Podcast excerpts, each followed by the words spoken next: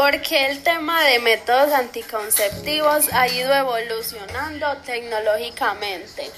La tecnología ha aportado a los diferentes métodos eh, porque estamos encontrando métodos más eficaces que no solamente previenen un embarazo, sino también enfermedades de transmisión sexual como lo es el preservativo. Y eh, en tiempos atrás no contábamos con dicha tecnología.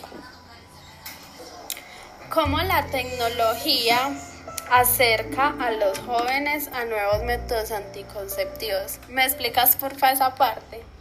Pues a ver, eh, tú sabes que actualmente eh, la mayoría de jóvenes eh, acceden a las redes sociales, diferentes páginas, son influencers, generadores de contenido y eso ayuda a que los demás jóvenes se mantengan informados, accedan a nueva establecimiento de, leyes y de, y de herramientas que les, en la, que les ayuden en la parte anticonceptiva.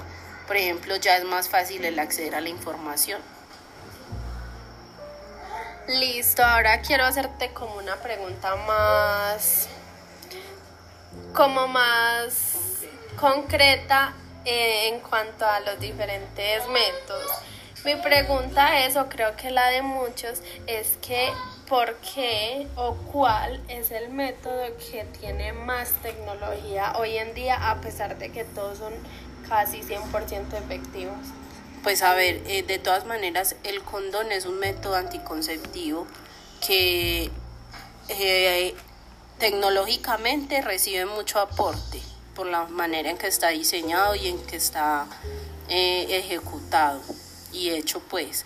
Em, ¿Qué pasa? Que el condón es el, el único método anticonceptivo que previene un embarazo, pero además previene enfermedades de transmisión sexual, mientras que los otros métodos se enfocan únicamente a la parte de concepción o fertilidad.